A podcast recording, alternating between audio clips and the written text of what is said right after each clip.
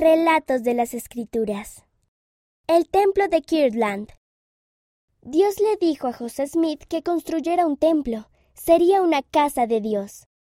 Los santos trabajaron juntos para ayudar a construir el templo.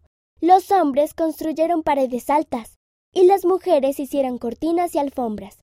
Los niños ayudaron a llevar herramientas y agua a los trabajadores. Cuando el templo se terminó, los santos entraron en él cantaron un himno y gritaron Osana. José hizo una oración y dedicó el templo. Una semana después, Jesucristo visitó a José Smith y a Oliver Cowdery en el templo. Jesús dijo que él aceptaba el templo como su casa. Hoy en día hay templos por todo el mundo. Cada templo es un lugar santo. Algún día entraré y haré promesas con Dios.